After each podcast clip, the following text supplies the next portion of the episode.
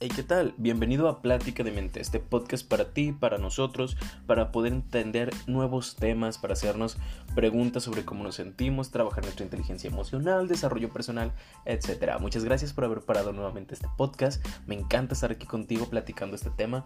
No sé qué estás haciendo, si estás trabajando, tienes un ratito libre, yo lo valoro mucho. Espero que te sientas cómodo aquí. Yo tengo aquí un cafecito. Vente, vamos a platicar de un tema muy interesante. Vamos a hablar sobre la inteligencia emocional. En TikTok, en redes, hemos visto mucha información sobre este tema y es algo que se ha popularizado mucho por el hecho de que hay que ser responsables sobre cómo afectamos a los demás. Y claro, la gente tiene razón en redes. A veces solemos ser muy inconscientes sobre cómo estamos afectando a las demás personas con nuestras acciones, con nuestras actitudes, con nuestra forma de expresarnos, etc. Pero también hay que entender que no tenemos el control de cómo las demás personas perciben mucho de lo que sucede a su alrededor. Entonces, no se trata de ser las únicas personas responsables, es decir, que tú seas responsable de todos los demás, tratarlos con pincitas y tener el cuidado de que pues no se vayan a ofender. ¿Por qué? Porque no podemos hacer esto todo el tiempo. Es una práctica que exige demasiada, demasiado esfuerzo, desgaste emocional, porque es cansado cargar a veces con las emociones de los demás. Y a pesar de que no seamos responsables de que las personas vean cómo ven el mundo, eso no nos exenta del hecho de saber de que, bueno, pues también si mis actitudes, mis palabras están hiriendo a los demás, voy a hacer algo con ello. Voy a poner yo también los límites al momento en que me relaciono con una persona y no nomás dejarla de que, ah, pues cada quien que gestione lo suyo. Aquí uno es responsable de su propia cancha, y si tú quieres llorar y si tú te sientes triste, es tu responsabilidad. Que yo te haya hecho sentir triste no es mi culpa. No se trata de eso. No hay que caer en esos extremos en los que no somos empáticos. Mucho de la inteligencia emocional es más que nada, vamos a definirlo para empezar. La inteligencia emocional es esta parte en la que es un constructo del ser humano porque tenemos que ponerle nombre a todo, nos encanta nombrar las cosas y delimitarlas y nos funciona. Es algo muy útil en muchos de los casos nos funciona el delimitar los nombres con nombres, las cosas, las experiencias, porque sí las podemos explicar. Y cuando las podemos explicar, las podemos entender. Entonces, ¿qué es la inteligencia emocional? Dentro de este constructo del ser humano, hay que gestionar las emociones, entenderlas, reconocerlas y darlas su debido nombre. Darles ese sentido de que la tristeza es esto, la alegría es esto, hay que hacer primero la distinción entre emociones y sentimientos. Y de acuerdo con el Internet y con diferentes bibliografías, dependiendo de cómo vemos y percibimos el mundo, es como le asignamos sentimientos, le damos sentido a lo que está pasando. Pero biológicamente el ser humano tiene una expresión de emociones que podemos catalogar en seis, muy simples. Si vieron la película de Intensamente, se van a super identificar porque pues son esas. Pero falta una. Obviamente está el enojo o la ira, el miedo, la tristeza, el asco o el desagrado, la alegría y la sorpresa o el asombro. ¿De dónde salen estas palabras? En inglés, en ruso, hay muchas palabras que les podemos poner a las cosas, pero esta es una forma de expresar seis emociones básicas del ser humano porque es la forma en la que percibe el mundo. Todo lo demás son palabras a las cuales las dotamos de experiencias y las conectamos con lo que estamos viviendo. ¿Por qué? Porque las emociones son esas seis y son esa parte en la que nos expresamos de una manera muy rápida y concisa. Tú biológicamente vas a expresar esas seis. Las vas a vivir en las experiencias que tienes. Si viste un choque, de acuerdo a como pues también tu capacidad biológica te lo permita, vas a experimentar una u otra. A veces todas al mismo tiempo. ¿Por qué? Porque dentro del choque pasan diferentes cosas. Puede haber una persona accidentada, puede haber una persona que se dio de baja de la vida, puede haber este pudo haber sido muy escandaloso para tu persona, entonces sentiste miedo, asco, sorpresa, enojo, tristeza, y cada quien va a sentir lo que su, su cuerpo le permita expresar en ese sentido, recibir, percibir. Una vez percibido, recibido el estimulante externo del mundo, del exterior, vamos a obtener esta parte en la que podemos conectar con sentimientos. Si ya tengo estos, estas seis emociones, estas seis palabras para lo que estoy sintiendo, eh, lo que es la emoción biológica, hay que entender la emoción biológica como esta parte en la que es rápida, es muy breve y obviamente pues es biológica del ser humano. Luego está esta parte en la que la dotamos de experiencia. Hacemos la conexión. Un trueno nos asusta. ¿Por qué? Bueno, ahí va, el trueno de niño. ¿Siento miedo? El miedo es encerrarme, ponerme debajo de la cama, debajo de la cobija y cómo ese recuerdo de la infancia lo llevó a la vida adulta y esa emoción que sentí la convierto en un sentimiento y doto a la experiencia, el trueno, la lluvia con, relámpagos, con este sentido de temor, de tener miedo, o sea, lo, lo un sentimiento, temor, preocupación, angustia, hay muchas palabras y obviamente dependiendo de donde lo busques, hay quien te dicen de que no, pues mira, nomás son estas seis emociones y ya lo demás es lo que la persona le quiere dar. Hay 420 palabras que puedes utilizar y luego sacan otras 450 palabras para poderlo expresar. Y delimitarlo es como aprenderte el diccionario. Hay muchas palabras y conjugaciones en, el, en, en la lengua hispana, en el español, que le podemos dotar de diferentes cosas. Donde podemos expresar diferentes cosas, perdón. Entonces, si expresamos estas cosas, hay que darles un sentido. Hay quienes dicen de habla inglesa que el español suele ser complicado porque tiene muchas palabras que significan lo mismo y el detalle es que no el terror, el miedo, el estar temeroso son diferentes, son, lo mismo básicamente, pero como somos seres humanos, a veces le damos un peso más grande a ciertas palabras. Por ejemplo, esto me pasó con un paciente hace años, dos, donde sentía mucho asco por la comida. La mamá escucha esto y dice, ¿cómo vas a sentir asco por la comida? Y dice, sí, pues es que él nos expresó bien asco por las verduras que son viscosas, cuando los platillos son viscosos. Y la mamá se ofendió porque la palabra asco es de, pues lo repudio, no lo quiero, es horrible. Y para el niño era, me da asco porque es viscoso y la sensación me produce eso, asco, yo lo asocio con asco. Usamos después la palabra desagrado porque se dio cuenta de que la palabra asco era muy violenta para las personas que lo rodeaban.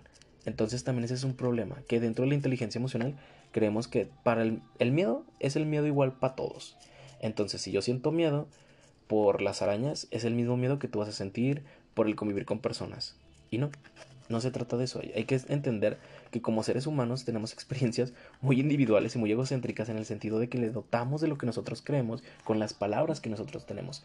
Parte de la inteligencia emocional en terapia es ir aprendiendo nuevas palabras impartí un taller, no sé cuándo voy a subir este podcast, la verdad. Espero que a días de haber subido el taller y esta parte del taller donde aplicamos inteligencia emocional para una clínica en la que estoy trabajando, es esta parte en la que le presenté a las personas 420 palabras para expresar sentimientos y se quedaron en shock porque contando ya experiencias, que no voy a entrar en detalle, estaba esta parte en la que sentían miedo y daban la, la, la expresión de miedo para preocupación, para temor, para ansiedad y empezamos a delimitarlo porque parte del proceso terapéutico es delimitar eso, entendernos mejor. ¿Cómo voy a tener inteligencia emocional si a todo lo que me está pasando lo llamo miedo cuando no es miedo en sí?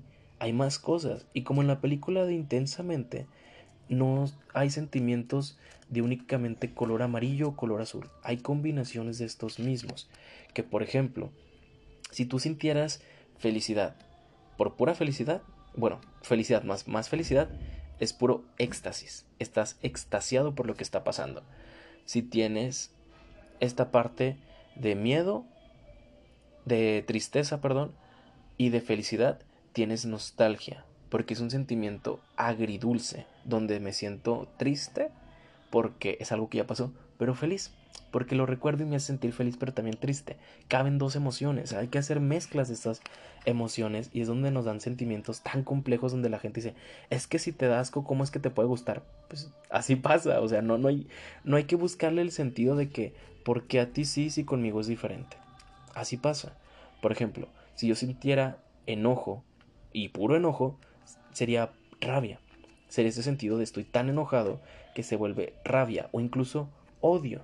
Entonces, si yo siento este odio y para mí el odio es una palabra súper fuerte, a lo mejor estoy hablando con una persona, un familiar, un amigo, que para él la palabra odio no es algo tan extremo, a lo mejor es apasionante para él, porque el odio es de wow, le tienes tanta importancia a una persona que le, que le sientes odio, que es un interés con enojo. Y para la persona que sentía el odio originalmente es ira con más ira, solamente enojo puro. Entonces hay que entender esto. Ya hablamos en un podcast sobre la importancia de la empatía y lo mucho que nos hace falta. Y es una realidad, porque seguimos pensando que todos piensan igual que nosotros. Hay etapas dentro de la edad del ser humano donde se permite aceptar esta realidad, de que mi realidad es la única realidad.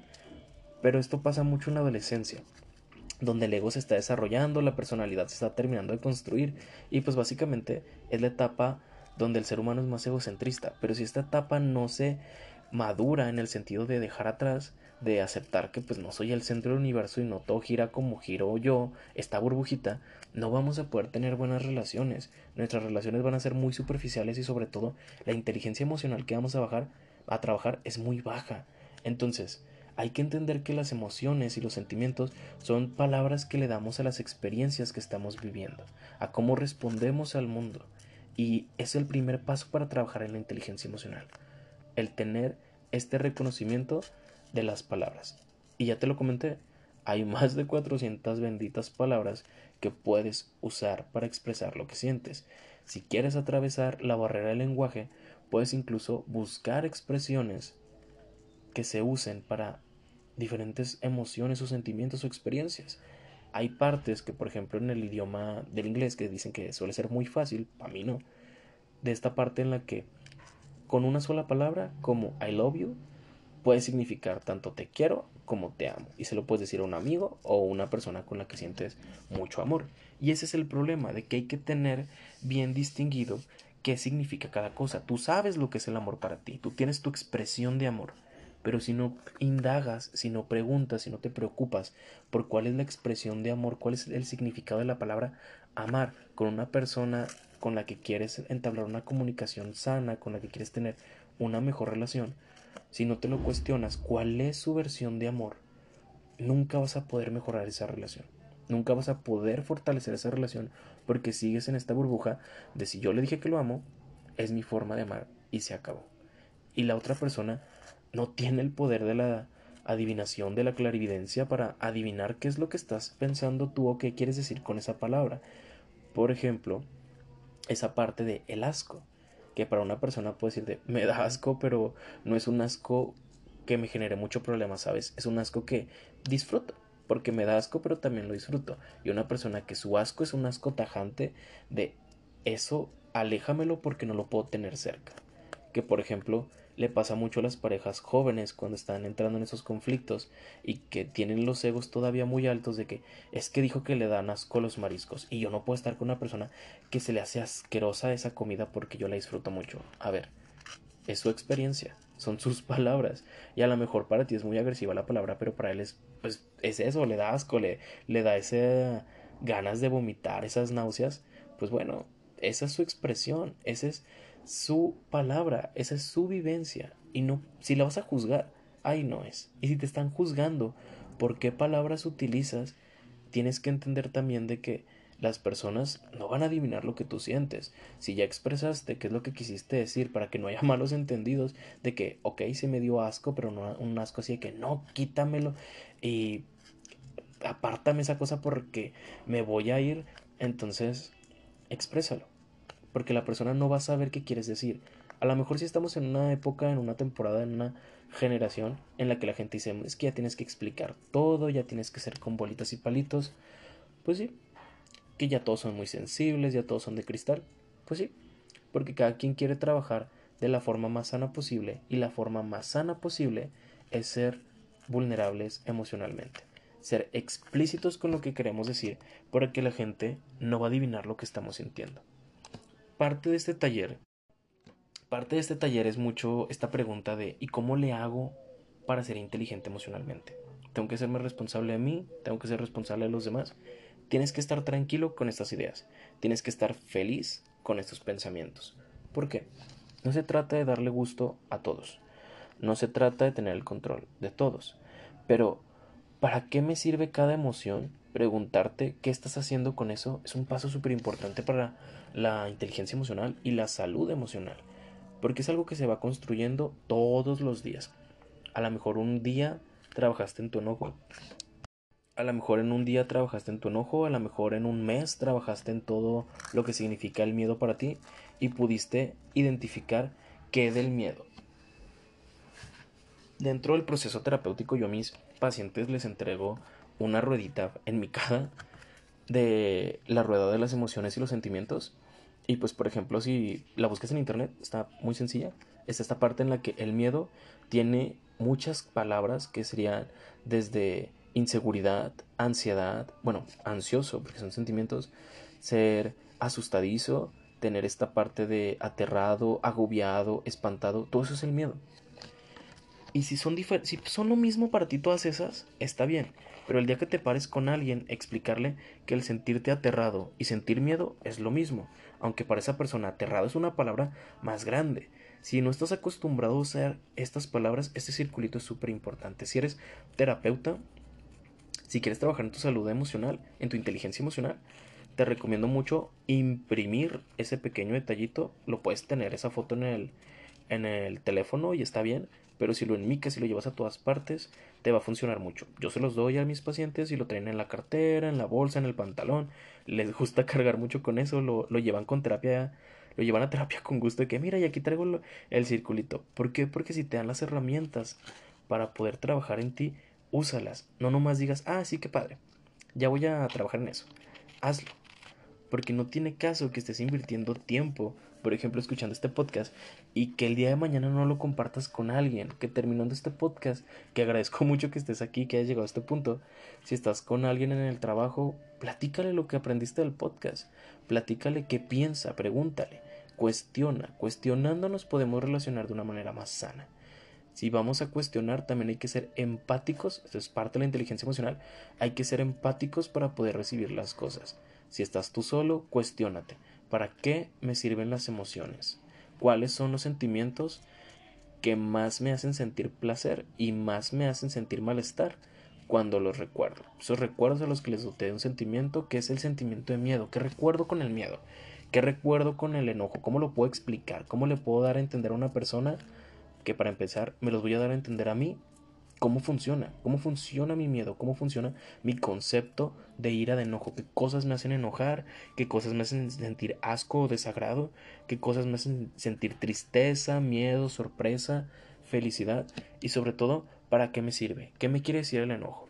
Muchas veces el enojo, y es algo que les platico a mis pacientes, es esta parte, y en el taller que lo vimos, muy importante, a la gente le asombró mucha, mucho esta parte y te lo comparto porque este es un ejercicio que tú deberes de hacer. Esta parte de cuestionarte porque a veces la gente de verdad no tiene idea de lo que siente. Te platico así muy brevemente. A mí me ha pasado con una paciente hace tiempo. Todo lo que les estoy platicando aquí tengo el permiso total de decirles y pues no estamos este, invadiendo la, persona, la privacidad de nadie. Cuando una paciente habla sobre esta ira que siente hacia su mamá y todo este enojo porque cómo actúa y cómo la trata, yo le preguntaba, ¿cómo que enojo? Y me decía, sí, sí, o la mejor suena muy grosero que me siente enojado. También, algo que aprendí en el taller, la gente se siente con el temor de sentir los sentimientos o emociones que creen que son malos porque normalmente le dotamos esta parte de bien y mal, sí y no. No hay que tenerle miedo a las emociones, a los sentimientos, son eso, y nos hablan mucho de cómo somos nosotros y cómo vemos el mundo. Son palabras que tienen peso, que tienen significado, pero que no deberían de gobernar el cómo percibimos el mundo. La tristeza, el enojo, el miedo no son algo malo, nos hablan de nosotros y nos ayudan a reconocernos. Regresamos a la anécdota la chica estaba en esta parte en la que su mamá le hace enojar todo el tiempo y fue como que, ok, pero enojo en qué sentido? Le pasó su circulito porque se los regalo y habla de esta parte en la que, sí, pues es que yo usaría la palabra, bueno, no enojo y ya, me platica que ella usaría la palabra decepción. Y ya le platico de que, ok, decepción. Le pregunto, ¿decepción cómo? Es que sí, siempre me está subestimando y me critica y me dice, ah, ok, estás decepcionada de tu mamá. Sí, pues claro, pues siempre me está este, diciendo palabras este, agresivas hacia mi persona. Ok, y esas palabras, ¿cómo te hacen sentir? Triste. Ok, ahora te sientes triste. No, no, pero me siento enojada. Ok, te sientes enojada. Enojada, ¿por qué? Y hablando de esto fue de que llegamos al punto en el que ella no se sentía enojada. Se sentía enojada ya al final porque fue la forma en la que expresó todos los sentimientos y emociones que no tuvo, pero en realidad se sentía decepcionada de que su mamá no le haya dicho palabras de afirmación positivas. Siempre eran palabras muy agresivas que la hacían sentir mal, la hacían sentir en duda y la hacían sentir menospreciada. Entonces todos estos sentimientos los empezamos a desvelar y ya las siguientes sesiones era de que este, ya no me siento enojada, ya lo reconozco con otro nombre, me siento decepcionada y me siento triste. Lo hablé con mi mamá con esas palabras y se sintió mal y me pidió una disculpa porque no era su intención. Su intención obviamente en emociones y experiencias pues eran otros. Cuando comunicamos las cosas que sentimos y cómo percibimos el mundo, podemos hallar una mejor relación con las personas y es algo muy sano. Es algo que nos hace falta en este sentido de poder empatizar con las personas. Pero para empezar, empatiza contigo. ¿De qué te sirve el enojo? Yo a mis pacientes les dejo muy en claro que esto te ayuda a poner límites. Te enseña mucho esta parte de qué cosas tolero y qué cosas no. Hay que aprovechar eso. Esos sentimientos que a veces tenemos como malos o negativos, hay que tenerlos con esta parte de me hace sentir bien o me hace sentir mal me hace sentir desagrado, me hace sentir triste, ¿cómo te hace sentir? Si el enojo te hace sentir que todo va a explotar, si una situación te hace sentir que todo va a explotar, que todo se está saliendo de control, entonces estás aprendiendo de tus límites, estás aprendiendo de lo que estás viviendo y a final de cuentas de eso se trata la vida, de aprender y entender. Si esto me hace enojar, pongo límites. ¿De qué me sirve la emoción del miedo? Te avisa cuando estás en peligro, te avisa qué cosas te hacen sentir vulnerable o en peligro. Si te da miedo el abrirte emocionalmente, exponerte físicamente, te habla de en dónde tienes que tener cuidado y más que nada, dónde puedes trabajar seguridades, dónde puedes empezar a gestionar herramientas para sentirte con menos miedo, aprovechar ese miedo para aprender de ti. Si estamos hablando de la tristeza, hablamos de pérdida, de angustia, de melancolía, también podemos usar esta parte de sentido de soledad, desesperanza, melancolía, vacío. Entonces hay que desvelar esa parte de qué es la tristeza y dónde tiene cabida, qué me quiere decir. Cuando usamos la tristeza para reflejar y expresar, como en la película de Intensamente, habla mucho sobre esta parte de qué tenemos adentro y qué tenemos que sacar, qué tenemos que llorar, qué tenemos que sentirnos tristes para poder aprovechar el que ya no estemos así. La tristeza es como esa carga que tenemos todo el tiempo porque el enojo se descarga con impulsos. El miedo nos cierra oportunidades. La tristeza nos hace sentir ese cúmulo de emociones melancólicas, angustiantes, que no podemos expresar muchas veces. Vivir la tristeza nos ayuda a conectar con nosotros mismos y a entendernos ayudarnos a reflexionar lo que ya no tenemos. porque me hace sentir tanta tristeza dejar ese trabajo, a esa familia? Siento que estoy perdiendo algo, que no estoy viendo el panorama completo. ¿Qué me quiere decir la tristeza de mí? ¿Qué estoy perdiendo que me haga sentir triste? La tristeza siempre va a ser pérdida. Bueno, no siempre. Pero la tristeza se asimila con esta parte de ya no tengo algo y lo extraño. Ya no está lo extraño, me siento triste, lloro porque las cosas han cambiado. Así solemos trabajar en terapia el tema de la tristeza. El que sigue pues sería el asco, que representa pues algo desagradable, repulsivo, a lo cual vamos a poner esta parte en la que son con los muchas veces corporales este tipo de situaciones y el asco lo vemos muchas veces en el estómago en el sentido de que quiero vomitar quiero lo y me causa desagrado. Bueno, representante de qué estoy viendo en el mundo y cómo lo estoy percibiendo. ok, sí, hay que entenderlo como el representa algo en la vida que me genera una sensación y lo tengo que vivir, lo tengo que experimentar. Si me genera ese asco, ese rechazo, ¿qué voy a hacer con ese asco, con ese rechazo? Hay gente que habla sobre esta parte, sobre estoy rechazando, me dan asco las personas. ¿Qué te da asco? ¿Qué te da tanto rechazo de esa persona que te desagrada? Porque también usamos la palabra asco y se te puede hacer algo muy agresivo. A mí se me hace una palabra agresiva porque asco es para algo que está echado a perder. Es algo que ya no sirve, que se está descomponiendo, que es desagradable. Pero vamos a usar la palabra también desagrado. ¿Qué te desagrada de esa persona? Si la ira te enseña a qué cosas te hacen llegar a un límite de lo que puedes tolerar, el desagrado es también esta parte de no tolero estas situaciones, pero de una forma no tan agresiva. Obviamente podemos usar palabras agresivas, pero la conducta agresiva es hacia la ira. Y en este caso son esas actitudes de me voy a retirar porque no tengo esa descarga de energía este, tan brutal, pero es más en actitudes. Entonces, desagrado, me retiro, me, me, me aparto de la situación que pueda oler percibir, sentir en esta parte de estoy sintiendo que esa persona no me cae bien. Me habla de todo lo que ha hecho, me habla de todo lo que tiene, no me cae bien, me retiro. Es también poner límites.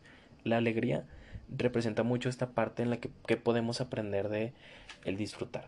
Del disfrutar consciente, si se habla mucho también de esta parte en la que ¿cómo vas a ser feliz si nunca has estado triste? ¿Cómo vas a estar este, consciente de lo que tienes si no lo has perdido. También se asimila mucho esta parte en la que no se puede ser feliz si no has sabido lo que es la tristeza, la pérdida. Te enseña también a valorar. La mezcla de estas emociones te hace darte cuenta de muchas cosas en la vida cotidiana y te lo comento. Es una de las partes. En la película de, de Intensamente se ve mucho de que la alegría tiene pelo azul.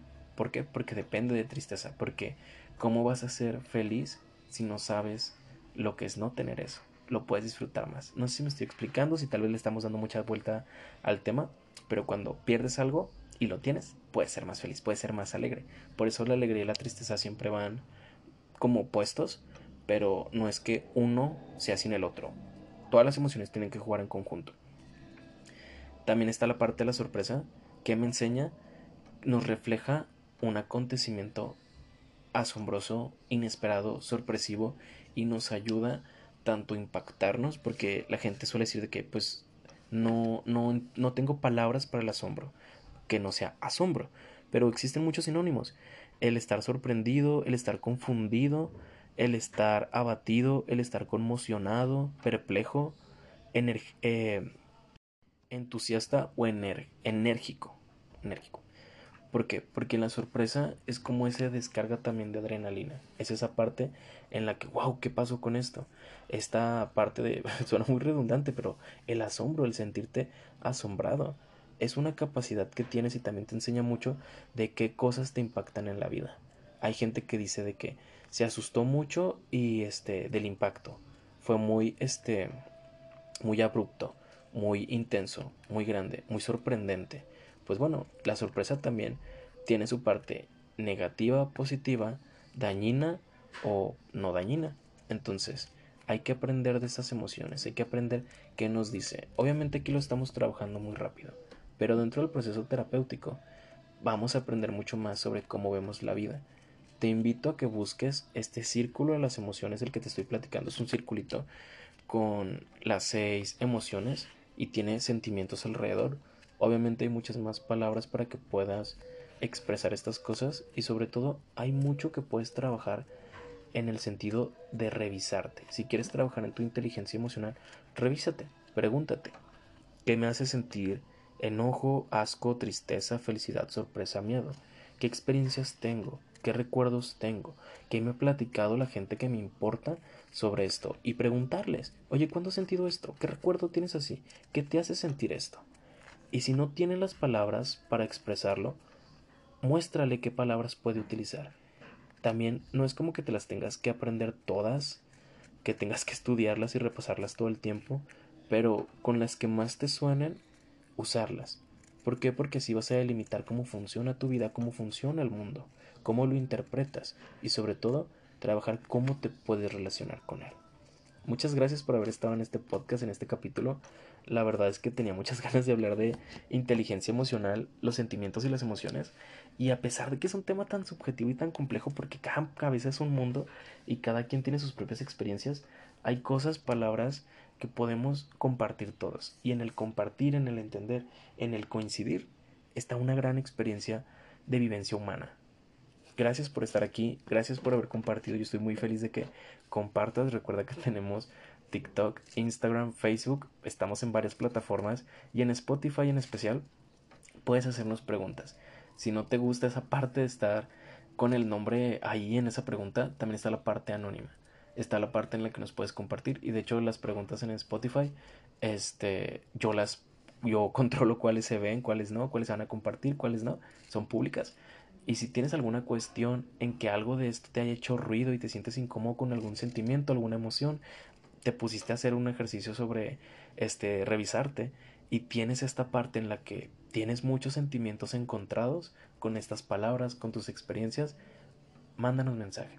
Podemos apoyarte en esta parte de la orientación para ver si podemos encontrarte un proceso en línea que te funcione, un proceso terapéutico, o que puedas encontrar un terapeuta correcto a tus necesidades en donde sea que estés. Muchas gracias por haberte puesto en contacto, muchas gracias por estar aquí, muchas gracias por compartir.